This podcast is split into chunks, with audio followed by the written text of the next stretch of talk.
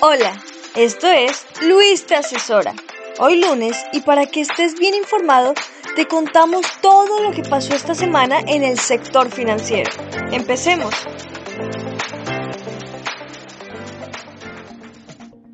Hola a todos, Aquí en Luis Te Asesora, como cada semana, estaremos revisando brevemente los principales indicadores financieros y económicos. En esta semana, eh, por lo menos hasta lo que va de esta semana, hemos tenido un pequeño descenso respecto de la semana pasada del Standard Poor's, en lo que yo considero es una muy normal toma de utilidades después de un buen rally.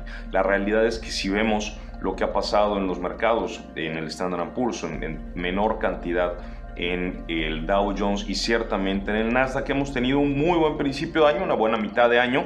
No se nota tanto en las carteras que están denominadas en pesos porque la apreciación del tipo de cambio, la apreciación del peso ha hecho que se reduzca en términos de pesos ese rendimiento, pero si vemos el rendimiento en dólares, que me parece que es como debemos de verlo, eh, ha sido muy, muy aceptable. ¿Por qué creo que debemos de verlo en dólares? Porque así entramos y eh, si entras así me parece que es la manera en la que tienes que verlo. Habrá seguramente movimientos posteriores, tanto por eh, temas políticos, ¿no? la elección del 2024, eh, el panel que tanto Canadá como Estados Unidos está armando en contra de México en, en el TEMEC respecto del tema del maíz transgénico, que creo que van a van a meterle presión al dólar eh, durante los últimos meses. y sigo manteniendo mi posición de que el dólar cerrará este 2023 cerca de 18.30, 18.40, algo por el estilo, por ahí va más o menos ese rango que estamos esperando. Entonces, esta semana no hay grandes noticias, evidentemente no hay nada de la Fed, no hay nada del Banco de México, todas las grandes empresas ya, ya reportaron lo, lo que tenía que reportar en el, en el trimestre, de tal manera que no veo noticias importantes esta semana o la semana que viene, y lo hemos visto en el tipo de cambio que se ha mantenido ahí alrededor de 17.15, con muy poquita variación y, este, y que me parece que refleja un poco efectivamente la falta de noticias. Sin embargo, la falta de noticias no significa que eh, no esté pasando nada, ¿no? Me parece que esta semana o estos últimos días hubo algunas noticias interesantes. ¿no? La primera de ellas es que parece ser que inclusive en este ambiente de incremento de tasas de interés, el mundo pareciera estar creciendo de manera pequeña sin duda, pero se está sosteniendo. Estados Unidos, Europa, algo más en China evidentemente, pero las tasas de crecimiento siguen siendo positivas, incluso en el Reino Unido, que eh, dábamos por descontado que iba a pasar por una recesión, pues se ha pasado por ella, ha sido enormemente leve y eh, no hemos visto, eh, sin duda no hay crecimientos importantes, pero tampoco hemos visto por lo pronto una recesión. El otro tema que me parece interesante es la manera en la que las bolsas han respondido, porque creo que hay que tomar con dos granos de sal lo que está pasando. Si vemos lo que pasa, por ejemplo, en el Standard Poor's, que ha crecido en este, eh, en este primer semestre, sin embargo, ha crecido basado en poquísimas empresas, básicamente las grandes empresas tecnológicas. Nvidia ha sido un batazo durante estos seis meses, Apple, Meta, etcétera, pero la enorme mayoría de, eh, de las acciones que cotizan están planas totalmente o incluso han decrecido. Entonces me parece que este es un rally con poca fuerza y habrá que andarse con mucho cuidado. Una vez más, recomendamos diversificar hacia la renta fija en pesos, dadas las tasas que se están que se están pagando.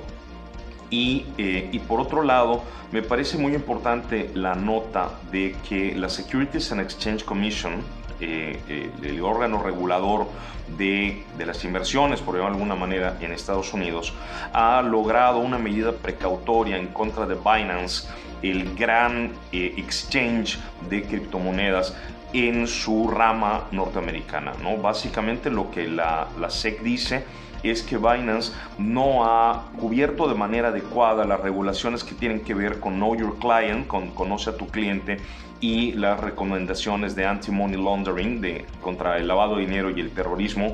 Y parece ser que la justicia norteamericana les ha dado la razón, de tal manera que eh, han limitado muchísimo la operación de esta gran exchange en Estados Unidos. Contrariamente a lo que pudiera parecer, ¿no? que, esto pudiera parecer un, un problema gravísimo para el mayor eh, exchange de criptomonedas, a mí me parece que es un regalo envuelto en un papel muy feo. ¿no? El papel externo es un papel muy feo, pero me parece que las criptomonedas pudieran tener un, un efecto y un mercado y una bursatilidad, por llamar de alguna manera, muchísimo mayor si estuvieran más reguladas. Yo no veo la regulación de las criptomonedas como un problema. Sin duda, hay toda una parte del criptouniverso que se opone completamente y que piensa que dentro de la naturaleza de las criptomonedas está su alejamiento de, de las regulaciones, de que nadie realmente es su dueño, de que no es la deuda de nadie. Yo no estoy tan seguro de eso. Yo creo que el mercado puede ser mucho más interesante si está suficientemente regulado y al mismo tiempo se le deja una libertad eh, en lo que se refiere a la manera de manejar sus precios, pero no tanto a la manera de operar.